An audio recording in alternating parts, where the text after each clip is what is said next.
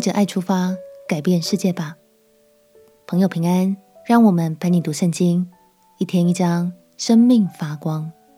今天来读米迦书第二章。米迦先知虽然出生在平凡的农村人家，没有地位，也没有头衔，但也正因如此，他特别关怀弱势族群的处境。上帝也使用他，来为社会中的贫富差距和种种剥削而发声。让我们起来读弥迦书第二章。弥迦书第二章：祸灾，那些在床上涂抹罪孽、造作奸恶的，天一发亮，因手有能力就行出来了。他们贪图田地就占据。贪图房屋便夺取，他们欺压人，霸占房屋和产业。所以耶和华如此说：我筹划灾祸降雨这族，这祸在你们的景象上不能解脱，你们也不能昂首而行，因为这时事是恶的。到那日，必有人向你们提起悲惨的哀歌，讥刺说：我们全然败落了。耶和华将我们的份转归别人，何竟使这份离开我们？他将我们的田地分给悖逆的人。所以在耶和华的会中，你必没有人研究拉准绳。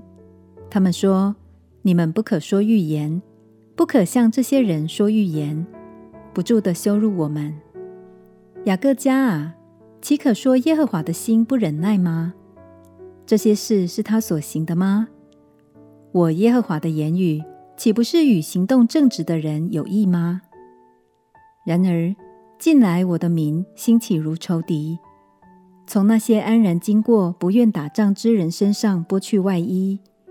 你们将我民中的妇人从安乐家中赶出，又将我的荣耀从他们的小孩子进行夺去。你们起来去吧，这不是你们安息之所，因为污秽使人毁灭。而且大大毁灭。若有人心存虚假，用谎言说：“我要向你们预言得清酒和浓酒”，那人就必做这民的先知。雅各家啊，我必要聚集你们，必要招聚以色列剩下的人，安置在一处，如波斯拉的羊，又如草场上的羊群。因为人数众多，就必大大喧哗。开路的。在他们前面上去，他们直闯过城门，从城门出去。他们的王在前面行，耶和华引导他们。当时以色列的穷苦百姓常常受到有钱人的欺压，最后导致贫者越贫，富者越富，老弱妇孺也无法得到妥善的照顾。而这些不公不义的事情，每一件神都在乎。他也将让公义得着伸张。